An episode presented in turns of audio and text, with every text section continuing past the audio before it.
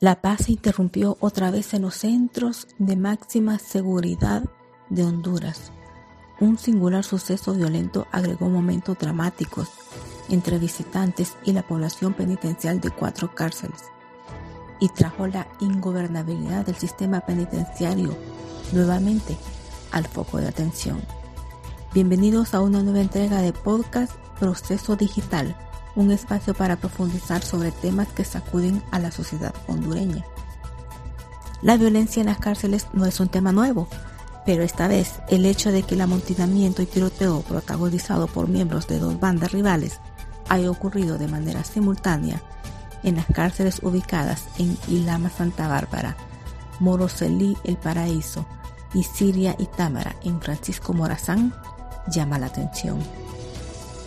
La Secretaría de Seguridad señala que una de las organizaciones criminales habría recibido instrucciones de un grupo de personas desde las afueras de las cárceles para desestabilizar la seguridad nacional el fin de semana de cierre de la Semana Santa.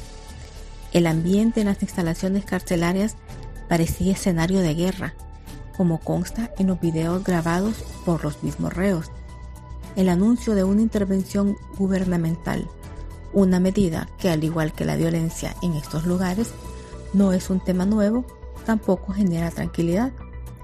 En Honduras la administración de las cárceles deja episodios trágicos, como el incendio en 2012 en Comayagua, con el saldo de más de 300 muertos, así como otros 107 muertos en un hecho similar en el penal de San Pedro Sula en 2004 y 69 víctimas más en una matanza en el porvenir en 2003.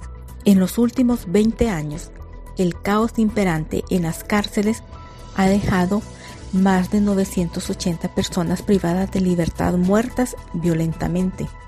Durante esos episodios que dejaron al descubierto la ingobernabilidad en estas cárceles, la sobrepoblación, las fugas masivas, las riñas, matanzas, y tráfico de drogas, armas y explosivos enlistaban los temas pendientes. En la actualidad, Honduras tiene 26 centros penitenciarios donde más de 19.400 personas están privadas de libertad.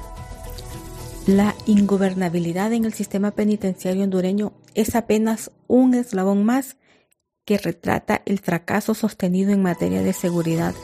Coinciden analistas, sociólogos y académicos. Pablo Carías es de la opinión de que para atacar la inseguridad en todos sus ámbitos es necesaria la articulación de acciones desde cada uno de los tres poderes del Estado. Las reyertas simultáneas en cárceles debe interpretarse como una especie de saludo a las políticas anunciadas por el gobierno para el combate al crimen en todas sus formas, afirmó. A criterio del ex jefe de la Dirección Nacional de Investigación Criminal, Gonzalo Sánchez, el problema en los centros penitenciarios no es algo fácil de resolver. Inicialmente la gestión en las cárceles estuvo bajo el mando de la Policía Nacional, luego se pasó a las Fuerzas Armadas y ahora retorna a la Secretaría de Seguridad bajo el mando de la viceministra de esa cartera, Yulisa Villanueva. No es fácil controlar privados de libertad y más cuando se trata de personas que integran el crimen organizado, maras y pandillas, ha expresado Sánchez. Los expertos cuestionan el hecho de que en las cárceles denominadas de máxima seguridad haya armas de fuego, rifles y hasta explosivos a disposición de los privados de libertad. Para el criminólogo, la intervención de organismos de derechos humanos muchas veces no abona para una correcta administración en el sistema penitenciario. En las cárceles se paga hasta 70 mil empiras por el ingreso de un teléfono celular y por un arma la cifra podría ser de 100.000 empiras. Por eso, a criterio de Sánchez, se debe tener un poco de mano dura en las medidas a aplicar contra estas personas, ya que son del crimen organizado. La Comisionada Nacional de los Derechos Humanos, Blanquis Aguirre, recomienda crear política penitenciaria integral con un enfoque en derechos humanos para hacerle frente a esta crisis. Izaguirre puntualiza que bajo ningún punto la militarización debe ser parte de estas medidas, por lo que el regreso de la autoridad militar autorizado por la presidenta Xiomara Castro significaría un retroceso grave en materia de derechos humanos.